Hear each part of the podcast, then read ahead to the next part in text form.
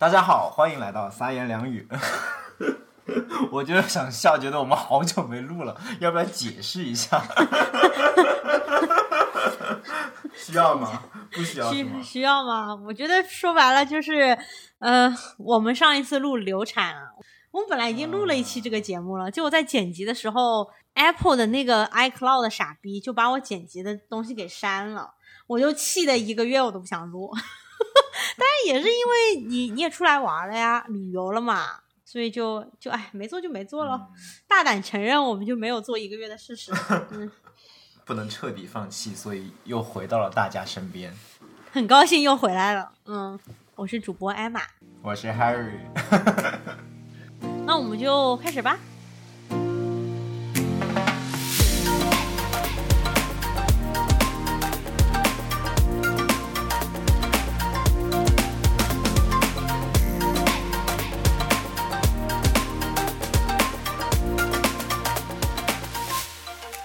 好，所以 Emma，你今天要给大家介绍的一套方法和神器是什么呢？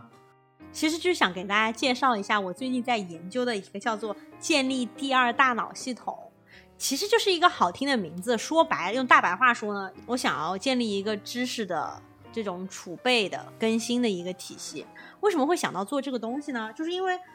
我自己生活中遇到了一个问题，就是我发现我有很多呃想要看的文章在不同的平台上，比如说想要看的书在 Goodreads 上或者豆瓣读书，或者是想要看的一个公众号的文章就在嗯那个微信公众号里面，然后我就不断的收藏它们，然后我发现我收藏了很多很多之后，我并没有去看它们，我只是。他们只是一直躺在我的收藏夹里。还有一个就是，即使我有一天真的去读了这些东西，或者看了这些东西，我其实读了看了之后也就忘了。我有的时候想要继续用它，或者回头查一查的时候，就会跟别人说：“哦，我好像读过这样一个文章。”然后就找找找找，其实也找不着，就很费劲儿，你知道吧？所以呢，我去搜了一下，就发现有人他已经建立了一套方法论，就叫做建立第二大脑系统。你可以用任何一个记笔记的平台来做这件事情，无论是你现在可能在用什么印象笔记啊，或者是嗯微软出的 OneNote 啊，像我自己的话是用 Notion 嗯来做这个第二大脑系统的，但是它本质的原理其实都是你的知识的输入和输出是有一个流程，然后这个流程呢是主要分四个步骤。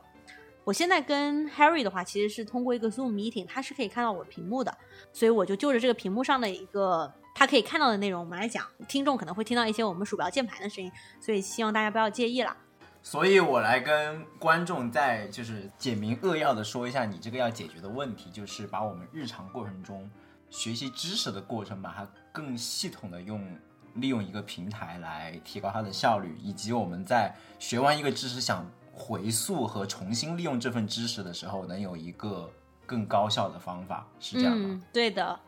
其实可能以前就根本没有方法吧，别说一个更高效的方法了。其实以前就是没有地方去去回溯它，实话实说。对，其实我确实也有这个一个痛点，而且我相当于也想过用一些什么样的办法，让我在各个平台的阅读以及想标记的一些东西都能很好的整理到某一个地方。嗯，然后其实我有想到一个很拙劣的办法，就是 截屏，就是我我不管是不管是我在 Kindle 啊，还是微信读书，还是一些浏览的网页文章上，我看到就是很好的观点，我就会直接把它全选、选中嘛，选中以后它就会有一个高亮的那个符号，就把它表现出来，然后我再一截屏截到我的相册里面，但是这样其实只能满足我记录的这个欲望，但是其实我真正要再重新回去找那一段话的时候，基本是不可能的。对，到后来就是有太多这样的图片，但是因为你没有办法去识别图片中的文字了，就是没有一个很好的工具来做这件事情，所以你当你想要去找一个之前印象深刻的一个笔记的话，你还是得不停的把图片全部就是全部便利一遍，然后再去找，所以还是很低效。对这，只是我的一个想出来的很拙劣的办法，但它只嗯仅仅达到的目的就是说，把你各个平台的东西的笔记集中在了一个地方，嗯但是在回溯这个方面就没有很好的体验。对对对，你其实刚才讲的，我马上就会想到一个问题，就是你在整理它的过程当中，因为它是一个图片而不是文字的形式，你不能对它进行编辑。对吧？所以，嗯，这个就是一个痛点。那我们就正好来讲一讲，嗯呃，我现在在 Notion 上面的我的第二大脑系统，我现在给呃 Harry 展示的是我一个 dashboard，然后像上面呢就是有四个步骤啦。这个四个步骤呢，其实所以这个 Notion 是一个 A P P 吗？你要不要介绍一下？嗯，还是我觉得就是一个手机上、desktop 上和网页版它都有的，其实就是一个记笔记的一个软件。其实大家更多用的可能是印象笔记吧。对对，我觉得大家国内比较流行印象笔记嘛。等一会儿讲一下，我觉得嗯为什么我用 Notion 吧。但是我们先讲一下嗯这个建立第二大脑系统的这个四个步骤，这个方法论到底是什么？我觉得大家嗯完全不必要说一定要用某一种工具，但是说这个方法论把学习分成这样四个步骤，是我觉得今天最重要的信息。嗯嗯嗯，所以这四个步骤呢，分别就是 capture 捕捉，嗯，process 就是处理，然后 integrate 呃整合和 output 输出。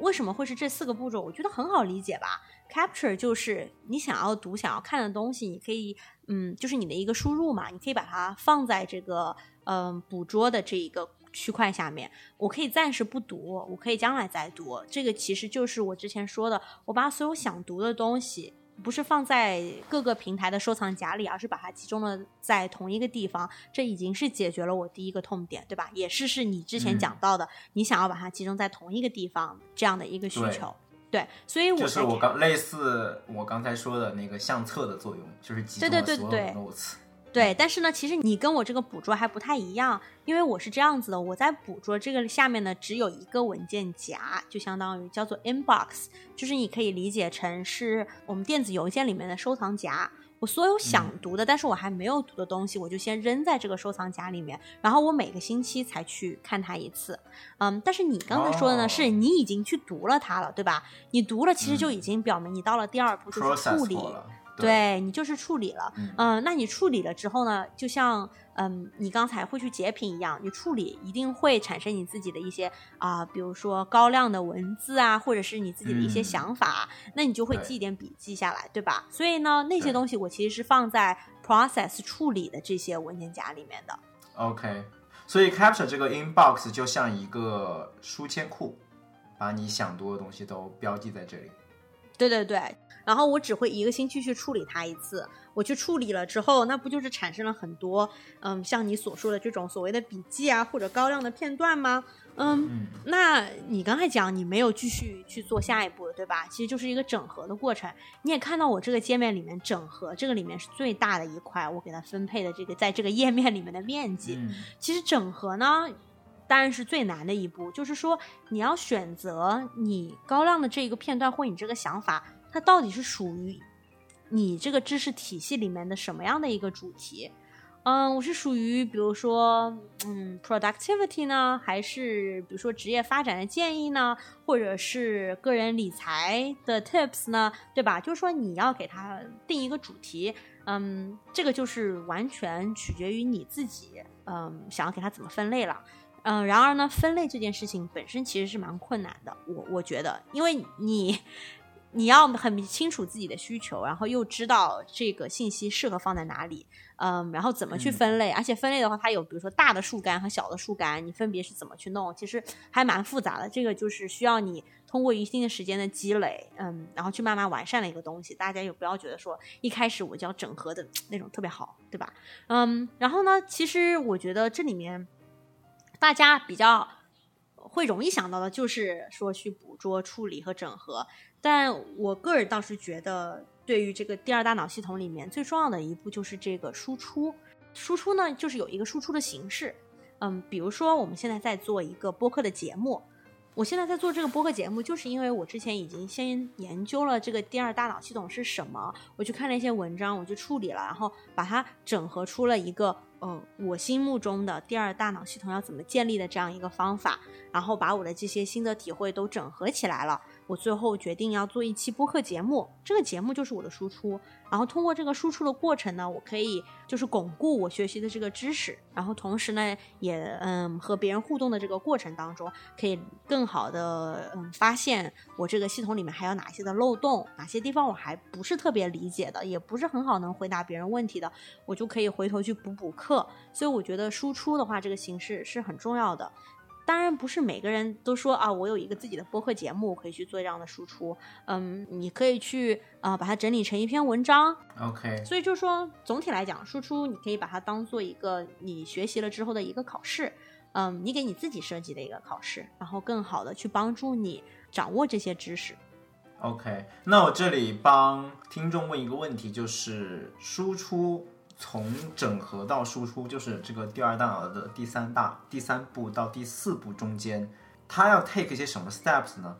我觉得我们不如先把我这个我自己的这个第二大脑系统先给你展示一遍，你就会正更好的理解从整合到输出我们需要做什么，好不好？好，下面我们就一块儿一块儿展开讲讲。首先，我们先进入一下我们第一步这个获取的这个 inbox。OK，首先你看啊，我这个 inbox 里面就有几十样东西，但是呢，这个里面就是，嗯，就像刚才说的，我绝大多数时候都是我想读但是没有读的，但事实上里面也有一些我已经打开过读过了的。我觉得其实我已经大概知道里面是什么内容的。你看，比如说这个，嗯，你之前发给我的老蒋的这个视频，对不对？嗯你看到没有？认知层次是可以提升的吗？怎么做到思考有深度？是一个 YouTube 的视频，我已经看了一点了，然后我知道它是关于 productivity 的，所以我已经会给它加一个标签。但是对于我那些没有读的东西的话，我就可能就没有办法给它加标签，因为我都不知道里面大致的内容是什么嘛，对吧？就大部分都还是生肉。对，大部分还都是生肉。然后我想特别跟大家强调的一点就是说，我们很容易去给 inbox 里面丢很多的东西进去，因为这个很轻松嘛。我看到一个东西会想读，然后我就把它丢进去了。但事实上就会导致你的这个收件箱里面有很多很多的内容，你要考虑到你之后你要去处理这么多内容的时候，你要花很多时间。所以既然我们是这样一个四个步骤的流程，你就要知道流程就一定有瓶颈。瓶颈肯定不是在你去收藏的，因为收藏是最不用花时间的，一秒钟转发就完成的事情。瓶颈一定是在你之后处理和整合的这个过程当中，所以你就要节制。因为我发现呢，往里面丢东西的那一刻，你会有一种非常爽的感觉，就好像是我丢进去了，我就已经 读了一样。嗯，但其实呢这，个是在下 我觉得我，我觉得我微信那个微信是不是有个收藏夹、啊？嗯微信收藏夹里面的文章数应该快达到四位数了吧？但我觉得我可能读过的就只占百分之十，百分之十也很高了，我跟你讲。是吗？对啊，所以就是说，我们就是要好好问问自己，就说这个我们丢进去只是为了让自己感觉良好，还是我真的觉得这个读完以后对我会有帮助的？这个是我感兴趣的，也能帮助到我的一个领域，我们再往里面丢。所以不要一开始就往里面塞很多东西，因为我确实发现之后你处理和整合的速度是明显受到限制的。我这里想到一个方法，哎，嗯，就是说其实我丢的时候，我觉得丢的时候，如果你多加一步的话，把你丢进去的内容给它一个优先级的话，我觉得会很好。对你这个想法很好，我还没有这么操作，但是我觉得我可以试试看。嗯。因为我觉得丢进去的内容一定是有差别，就有些东西，就虽然都是我想读的东西，确实都是想读的东西，但有的东西可能只是为了消遣，然后可读可不读。有些东西确实就是读了会对我马上有好处的，我就应该嗯尽快的完成它。就是在甩甩进收件箱的时候，最好有这个区分度，会让我们之后在做 process 的时候，能优先的处理一些优质的内容。嗯，很好，我赶紧录完这期节目就去设置一下。嗯，顺便就是给大家介绍一下，因为 Notion 它呃，你可以就是把它就是那种写成一个文字文档的样子，你也可以插入表格、图片各种各样的。所以我现在呢是在表格里面，你完全可以设置一个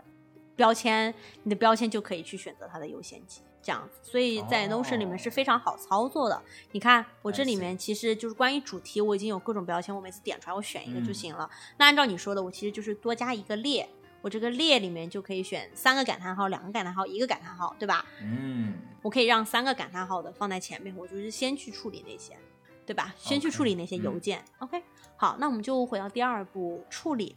处理的话是有这样一个问题，因为我发现之前的那个捕捉的那一步，大概就只能收藏文章和比如说 YouTube 视频这一类的内容，但是很多时候我其实正在看的东西是，比如说一本书，对吧？嗯，那我这一本书我丢在 inbox 里面就很不合理嘛。我我只不过是要看这本书，但是我一个星期我去查一次邮件的话，它并不非常适合这个收件箱的这个系统。嗯所以呢，我其实是用 Goodreads 来呃标记我想读的书，因为它可以标记我已经读过或者我想读，呃就可以放在自己的书架上。那那个微信读书也是这样的，你可以把它放在你的书架上。那个就是对于书来讲，我有一个自己的系统，我是跟这个捕捉的收件箱是分开的。嗯那么到了呃处理 process 的这一步，我是希望我读的东西和我书上做的标签都能够来到嗯、Notion 这个平台上，而不是还是分开的，对吧？我希望整合到一个平台上，所以我其实用了一个也算是网页的功能，叫做 Readwise。嗯，这个其实如果它有会员的话，它是要钱的。但是，嗯，他一开始提供免费的一个月，然后你只要分享给朋友，然后就又可以免费拿一个月。我通过 给别人发发链接，就已经一直免费用到了现在。嗯它其实做的事情就是什么呢？就是 Readwise 它的作用其实就是它去连接你各个读或者听的平台，比如说听播客啊、读文章啊或者读书，它会去连接你的什么 Kindle device 啊，你用 Podcast 那些 App 啊，或者是嗯 Instapaper，就是一个读文章的一个，反正就是连接这么几个吧。然后呢，它就是自动把你的笔记和高亮的片段同步到 Notion 的一个页面里面。所以我现在打开的，嗯，给 Harry 展示的就是这个 Readwise 同步下来的一些东西。就你可以看到，它里面可以告诉你这个是一个文章，还是一个播客，还是一本书。然后我点开了之后，里面就是我的笔记，就是这个意思，OK 懂吧？或者我高亮的高亮的片段。哎，那对于播客的话，它记录下来的是什么呢？对，是这样子的。播客呢有一个 app 叫做 Air A I R R，我是用这个 app 在听播客的。它可以截音，它可以去记录一段音频。我给你看的这个例子是我听的一个播客，名字叫做 Business Wars。嗯，它在对比呃 Pizza Hut，就是必胜客和 Domino's 这两家呃公司的发展历史。然后这一集当中呢，嗯，对对对，然后呢，我就是记录了，呃，你看，一共有一二三四五六，就光这一集里面，我就截音了六次。我可以点开这一段音频，它就会跳转到呃另外一个 app 里面，它就开始播这个我截的这三十二秒的这个音，然后我自己留了一个 note，就类似你 Kindle 里面的书签一样，它这个可以给把播客的收听书签也放进来。对，但是它不是说是就只是这一个时间点的，它是其实是截了一个段。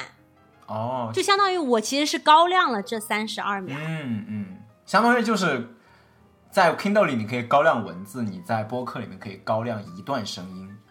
对，它其实就是嗯高亮一段声音。对你这个总结很好。然后呢，所以我觉得 Readwise 这个还是很好用的。嗯，这里我还有一个小问题，嗯就你刚才 process 里面说到的，更多的是追踪一些你读书、听播客这种大内容里面的一些笔记嗯。和标记。嗯。对于你刚才 capture 里面的那些，大部分都是一些碎片化的文章，那种 link，嗯，他们也是，他们到 process 这一步是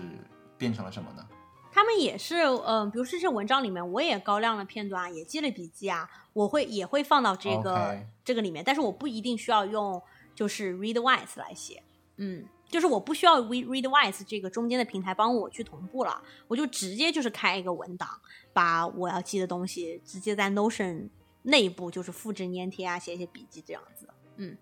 OK，、嗯比如说我有一个非常想要的功能，就是我在微信文章里面，我想 mark 或者说高亮一些内容的话，嗯你是会怎么做呢？呃，我是这样子的。其实我大多数对于文章来讲，我是用一个 app 叫做 Instapaper。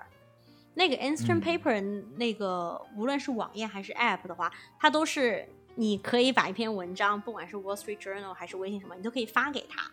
然后你在那个嗯 App 里面阅读的时候，你高亮和记的笔记，它也是同步到 Readwise，然后 Readwise 再同步到那个 Notion 里面的啊。然后还有就是微信读书啊，而不是微信公众号的话，因为读书它本身，呃，你记笔记你是可以输就是 export 嘛，那个叫什么来着？嗯，你对 export 的导出，对，你可以导出你的微信读书的嗯笔记和高亮的东西嘛。嗯，我们不如嗯就拿这个来做一个例子，好不好？我们嗯假设我现在是在读微信读书的一本书，然后我对它做了什么，然后我怎么去整合进去的，好不好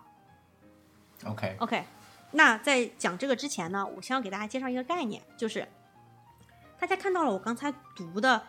这些东西，其实有一些是不是特别有目的性的一些浏览，就是我平时比如说刷刷微信或者刷刷呃新闻网站的时候，我看到自己感兴趣的东西，我把它标记下来读一读，然后去处理一下，对吧？但是有的时候呢，我其实是想要有一个，我想要读一本书，或者是我想要有特别有目的的学习什么样的一个东西，嗯、我就要给大家介绍一个概念，就是说领域和项目。领域呢，就是指，嗯、这个是我想要提高的一个领域，比如说学英语，我想要学好英语，这就是一个领域。但是项目呢，它是有一个可以量化的目标，以及有截止时间的。比如说学好英语这个领域下面，我可以做一个项目，就是我想要去考呃托福，比如说考托福，那就是一个项目。这个项目是嗯我几月几号要去考托福了，我想要考到几分，所以我可以通过做多个项目来提高我呃这个领域的知识水平。然后领域呢，它其实没有一个所谓的特别明确的目标，或者是嗯一个截止日期的。因为我的学英语，我永远可以继续提高嘛，对吧？我的领我的这个这个领域的水平，我可以不断的提升，是吧？对，所以呢，我现在嗯，我会有一个呃，我正在做的项目的这样的一个项目库，嗯就是我叫做 ongoing projects。你现在可以看到这个 ongoing projects 的 dashboard，就是我现在在做哪些事情。比如说，我现在要读这本书，我的呃开始的时间和我截止的时间是什么？呃，我想要嗯上的一门，比如说网课。呃，我在 Coursera 上的网课，那这就是一个很好的项目，对吧？因为这个网课也是，嗯，它有一个明确的开始和截止的时间的，然后它也有一个明确的我是在提高我哪一个领域的知识，所以呢，这些都是很好的项目。嗯，那介绍完这些理念之后呢，我们就可以用嗯我要读微信读书上的一本书这样一个项目为例子，给大家展示一下。这里打断一下，这个项目现在是嗯在第几步呢？就刚才四步里面的这个项目其实要把你这四步都要走一遍的呀。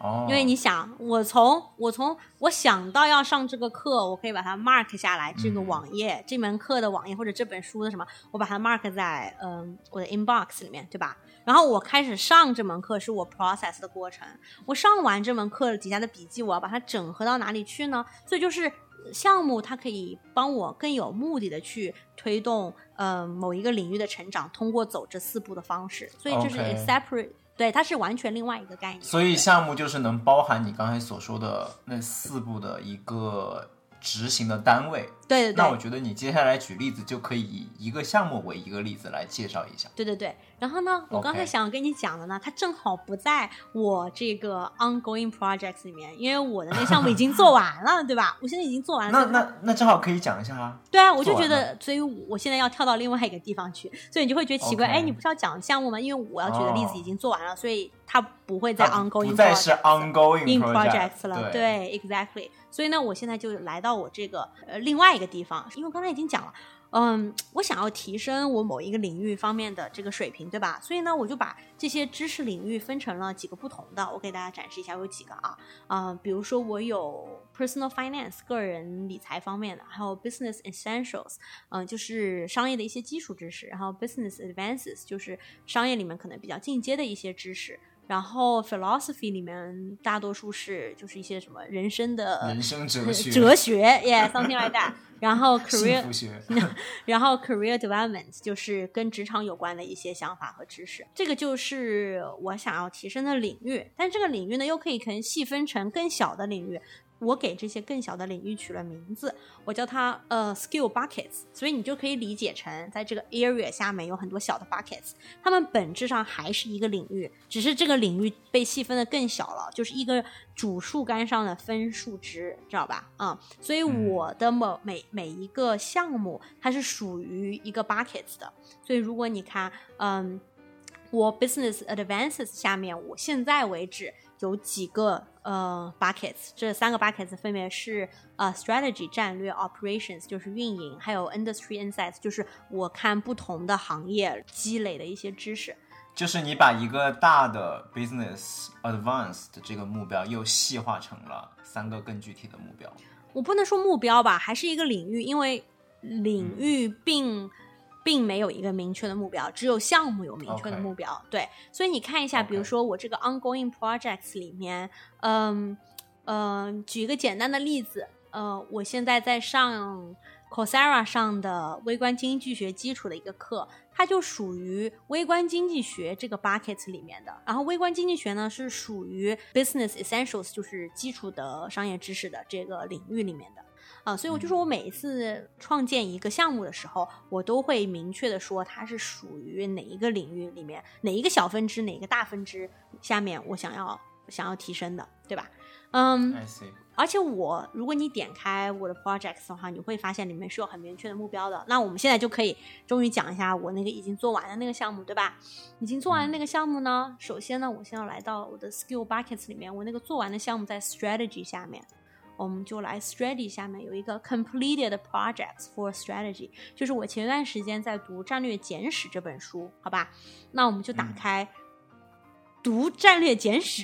这个项目。我这个项目的页面里面有些什么呢？比如说，因为它是这一本书，我所有关于读书的这个项目，我都是有一个模板的。因为 Notion 这个特点就是它一开始会给你提供一张白纸，白纸的好处呢是我可以去画写任何的东西，但是坏处就是在于它没有一个很好的框架，除非你自己把它搭建出来。所以呢，嗯，关于书呢，我大概搭建的就是说。一开始先是这本书的一些基本信息，比如它的作者是谁啊？我是在哪个平台上读的？比如说这本书我是在微信读书上读的，然后它豆瓣上的评分有多少啊？大概是几几年发表的呀？就是这些非常基本的书的信息。这些都需要你自己录入吗？对，这个是我都是我自己录入的。哦，嗯，但是但是所有的就是比如说这些表格信息啊和就是我只需要去填这个模板里面的东西。OK，嗯比如说你看这里下面的第一个问题就是。呃，我为什么要读这本书？嗯，读了这本书之后，我到底得到了些什么好处？那这个是呢，你在读书之前我就要先写下来的。比如说，我写下来就是我想要嗯更多的了解呃战略方面的一些历史，然后也可以呃更多的了解这三家咨询公司的一些嗯他们背后的故事，对吧？其实这些问题呃放在这些模板里面，就是强迫你去对你这个项目的意义有一个思考，就这个意思。嗯接下来这些问题就是跟执行有关的啊，就是我大概是什么时候开始读的，我是什么时候读完的，嗯，然后为了完成这个任务，呃，我有哪一些里程碑，或者是我要打算用怎样的一个时间线，嗯，来把它完成它。然后我其中会问自己一个问题，就是做完这个项目之后，我想不想要有一个输出？说 Do I want to generate an output？我选 yes or no。这里面我选的是 yes。然后这个 yes 呢，就它接下来一个问题就是，嗯，那这个输出的形式是什么呢？呃，我输出的形式是我不打算做一个 podcast，但是我打算在嗯我的整合的某一个知识书的页面下面呃写一篇文章，就是把它写下来。嗯，然后接下来就是我对这本书的评论，嗯，我觉得是五五分里面可以打五分的，嗯，以及我回过头来问自己，就是说读完这本书之后，我有没有达到我之前设立的那两个目标？嗯，就是你你觉得你真的是学到了你想学的那些东西吗？我回答的是是。然后其中呢，我又问自己说，那有没有一些额外的好处？他读完了这本书之后，你才发现的？我就说有，我发现哪两个我之前没有想到的一些好处。然后呢，接下来最重要的一个问题就是，读完了这本书之后，你有没有一些新的项目你觉得可以做的？嗯，我就发现读完这本书之后，我又有好几本书我要去读，那就是可以从这个项目衍生出来的一些新的项目，就是这个意思。嗯然后呢，你看我当时呢是把这个呃《读战略简史》这本书是放在了嗯嗯 skill bucket 下面的 strategy，然后 strategy 呢又是属于嗯 business advances，就是比较进阶的商业知识的嗯这个框架里面的。然后读完这个呢，我就发现了一个很有意思的现象，这也是我之前呃我我就是最近才发现的，就是尤其是像读书啊这件事情，因为你会读就很多的一个内容吧，它其实会涉及到很多不同领域的知识，它不见得就是你当时觉得这是关于战略的，然后你最后的所有的笔记里面都是可以放到战略那个知识书下面的，你会发现你会你会放到各种各各样的知识书下面。嗯，我给你打开一下，你看这个呢，呃，这个是我的笔记页面，我的笔记页面这个就是有一些截图以及有一些文字，OK，这个是几个截图，然后这个大部分的是文字，这个都是我从微信读书里面导出来的，OK，但是呢，这个其实是没有怎么，这个只是 process，只是我处理得出来的这个东西，但是我并没有把它整合起来，对吧？那我就给你看一下我整合是什么样子的。现在我回到。我战略这个一个小的知识树下面，你看，就从这一本书，这是我在战略这个下面的第一个项目，这一个项目帮我去产生了这么多页面，这些页面每一个都是一个知识点，嗯。然后另外我发现，在你在搭建这个页面过程中，有个特别重要的技能，就是你要很好的知道如何分类。对，因为一旦这个分类。你分的不是很清楚，比如说两个分类之间它有一些模棱两可的边界，或者有太多的重合的话，这个会让你之后的整理会挺头疼的。对，不知道这这一点你有什么经验没有？因为你显然你已经不管是在 tag 还是在你的知识体系，还是在领域的这些设计里面，你都有太多的分类的经验了，所以我觉得你有你有一些技巧可以分享。嗯，其实我跟你说呢，是这样子的。怎么说呢？就是分类本身就是知识，exactly，对，分类本身就已经是包含了很多信息的，所以这个确实是很难。你说的是对的。然后呢，我其实是用一个非常偷懒的方法。我一开始不是说我特别严格要怎么样，因为你刚才说的是你怕在需要检索某一个知识的时候，你也不太搞得清我到底放在哪一个文件夹下面了嘛，对不对？嗯。但是没有关系。反正 Notion 这个里面它有个搜索功能，你就搜索就好了，对，没有关系。而且现在尤其是各个行业的知识，它的界限越来越模糊，我觉得不用就是说强求自己，倒是说在慢慢积累的这个过程当中，你去进一步完善你的分类系统就好了。嗯，OK，对，嗯，我最后呢就是想跟大家分享一下我用了这个系统大概两个月下来的两个心得。第一个呢，就是因为它是个过程嘛，嗯，像我之前讲的，它会有瓶颈。我自己感觉下来的话，由于我们大多数人以前习惯的就是做第一、第二步，就是去捕捉和处理，然后呢，我们其实不去做整合的，这也就导致在我日常的习惯当中，我并不会留很多的时间给整合这件事情。直到我开始整合了，我才发现，读书真的是件很简单的事情，整合真的是很难。所以应该要多预留一些时间给整合，否则的话，整合就很容易成为你的瓶颈。对，我觉得打个比喻，就这个就像一个漏斗一样，我们漏斗里面塞的东西太多，但是由于漏斗的口子太小，所以它最终是能蒸馏出来的、能过滤出来的为我们所用的精华还是很少。所以为了能漏出更多的东西，我们要把漏斗的口子打大一点，就是这个要。花更多的力气来做这个蒸馏的过程，对知识进行一个蒸馏。对，嗯，这个比喻特别的形象。我现在的感觉就是说，也许只是我这么觉得，嗯，也许每一个人他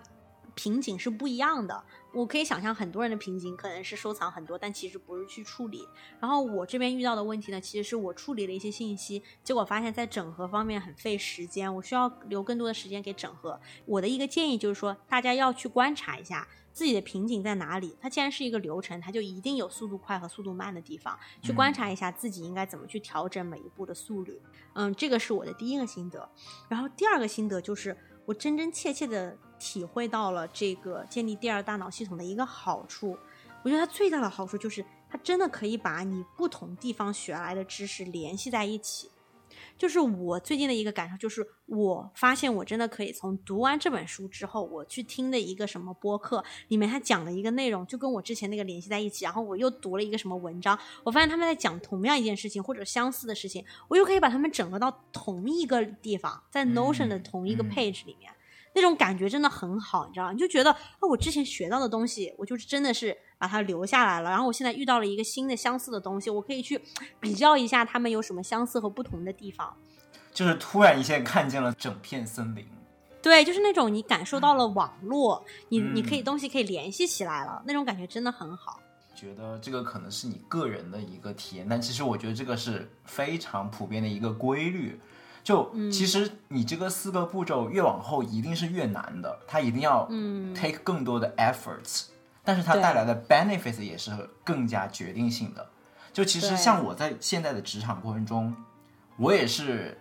慢慢的在走你这个四步，但是我觉得我更多的还是停留在第二个 process。怎么说呢？就比如说。我其实第一年工作的过程中，我发现自己有一个很大的缺点，就是太记录的太不频繁了。就我做了很多工作，然后这些工作中的一些收获，我都没有及时的把它给记录下来，包括收获到的一些经验啊。嗯，因为我们就是工作主要都是写很多代码嘛，但是写代写代码的过程中有很多这种 debugging 这种找错误的过程，但这种找错误的过程中往往是非常耗时耗力的。嗯，但是你可以利用的，就是说，如果你能把每一次找过找找错误的这个经历都能记录下来，都能记住的话，其实你在下次出现类似的错误的情况下，你是会很容易的克服的。但如果你没有这个记录，你真的就是要把之前走过的那一趟很耗时耗力的过程，你必须得再走一遍。这个其实是一个非常降低效率。特特别低效的一件事情，于是乎，我从我就是职业的第二年开始，我就是非常注重要写文档。就我再做再小的一个任务，我都要把这个任务能它的过程以及我中间就是学到的一些经验，我都要把它记录下来，起码要做一个总结。嗯，一方面它是能更多的提高这个项目的 visibility，另外一个就是当我有一天遇到了类似的东西，我能很快的。重复利用我之前的经验，这一点非常重要。对，但是我觉得这个仅仅只是停留在了 process 这一步，相当于，就我现在可能就是有很多这样的文档，然后记录了我很多之前做的各种各样的任务。但是至于至于这个任务和任务之间，他们有些什么样的联系，他们能组成一个什么更大的 picture，或者让你。就是做各种各样不同的分散的任务，怎么样让你对整个行业有一个更好的了解？这一点的话，我觉得可能还需要更多的 integrate 或者说 output。就可能我会把过去半年做的项目做一个总结，然后以一个 presentation 的形式，一个 slides 的形式展现出来。如果我能在做更多的这样一些 work 的时候，我觉得我能看到一些更大的 picture 吧。就像你刚刚说的。通过连接，就是可以产生新的信息。对，由点到面的这种收获应该会更多一些。嗯，还好。所以我觉得，所以我觉得你这个工具给我最大的启发就是，要更多的来回溯你自己做过的东西。我觉得我们现在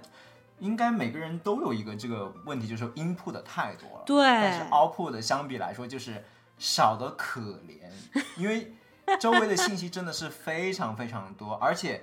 就是这种 input 你是有的时候就是完全不费吹灰之力，它就可以进来的东西。对，而且它进来又会给你带来爽感，又会给你带来快感，所以你可能就会更加倾向于从从这个途径来收获快感。就你可能生活的百分之九十九的时间都是在 input。嗯，对的。确实，但是只有真正的 output 才能把这个东西内化成你自己的东西。对对对。所以，通过你这个说了以后，我可能我自己也会做一些改变。比如说，我现在慢慢就是在读一些书嘛，不管是可能专业外的这种小说这种书还好，不太需要什么什么读第二遍来总结，因为毕竟只是一个消遣的作用。但是当你真正是想学习某一个领域，或者说精通某一个领域的时候，读一些稍微跟专业有关的一些书籍的话，确实不能一遍过就完了，而是说你读完了以后，要一个回头看的过程，然后甚至把读完的几本书之间进行一些比较和总结，嗯，对的，然后最后出一个像你刚才说的，不管是一个 one page 的 report 也好，还是写一篇文章也好，还是说最后在 podcast 里面做一个总结分享给大家也好，对就这样一定是，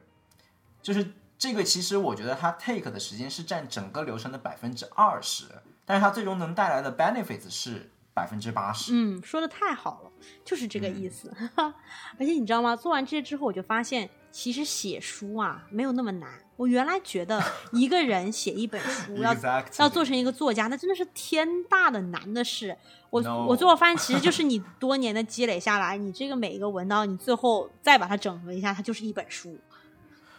就是这样的。比如说，我最近看了一本就是讲推荐系统的一本书，其实它说白了，它就是把它近几年的工作经验加他读的一些 paper，以及可能他跟一些业界的人士聊交流的过程，嗯以及学习到的一些别人的好公司的好的方案，他把这些东西全部都做了一个很好的 integration，嗯做了一个总结，做了一个分类，嗯，然后把这个 summary 变成了一本书。对，就你你也不能说他这件事很简单，他确实这个就是他过去可能十年的一个总结。嗯，但是把它整合在一起，这件事情本身就提供了价值啊。对，提供了很好的价值。对，它就可以卖，对不对？这本书我就可以卖，因为它是以相比于零散的信息来讲，我放在一起的信息经过组织了，就像分类本身也是有信息的嘛，对吧？我们之前讲了分类就是嗯知识本身，所以这些都是增加了额外的价值的。嗯，对，像这样一本书，它虽然没有开创新的理论，然后也没有说你读完这本书你就会可以从零开始搭出一个推荐系统，但是它于我而言起到了一个很好的导论的作用。就是当我想了解这个领域的时候，它这个书是一个很好的敲门砖。它已经把这个领域里面各个不同的技术、各个不同的产品以及系统的进化的过程，它都给你作为一个图谱描述出来了。所以它能很好的让你在在让你在你的大脑里面先种下一个很基础的知识树，然后你之后沿着这个知识树的脉络自己去补充它的枝和叶，然后成为这个领域的专家。这个是对嗯它对我来说特别有用的一点。对。我发现 Harry 你真是金句颇多，枝和叶。OK，那我觉得今天的分享就到这里啦。这是一期就是算是番外节目吧，因为我觉得这个已经很干货了，大家嗯不需要再有一些额外的配，超干的我我觉得，我觉得听众们如果真正想，就是觉得这一期节目就是能击中他们痛点的那些听众，他们如果要好好学习这期节目的话，可能听一遍不够，可能要边听边记笔记才行。没有没有，我我们会把我所有用到的这些 app 的名字都放在嗯信息栏里面，那 show notes 里面。嗯对，然后另外一点就是，虽然刚才 Emma 提到这些 app，我觉得可能大部分目前只有海外版本，就是只能在海外获取，但是哎，我觉得国内的 app 只会更好。是的，exactly。所以我觉得今天这一期节目，艾玛提出的更多的是一个第二大脑的一个概念，以及中间设计的一些方法论，以及一再的强调说我们要对消化过的知识要做一个总结，要做一个回溯。至于工具的话，这个东西，艾玛一方面自己可能也在继续探索，另外听众们也可以，比如说在国内的一些 APP 市场可以发现一些更好的这种生产力的工具。当然，如果你们有发现什么更棒的、更高效的工具，欢迎在评论里面告诉我们，分享给我们。OK，那我们今天就到这里啦，OK，那我们下期再见喽，拜拜。拜拜。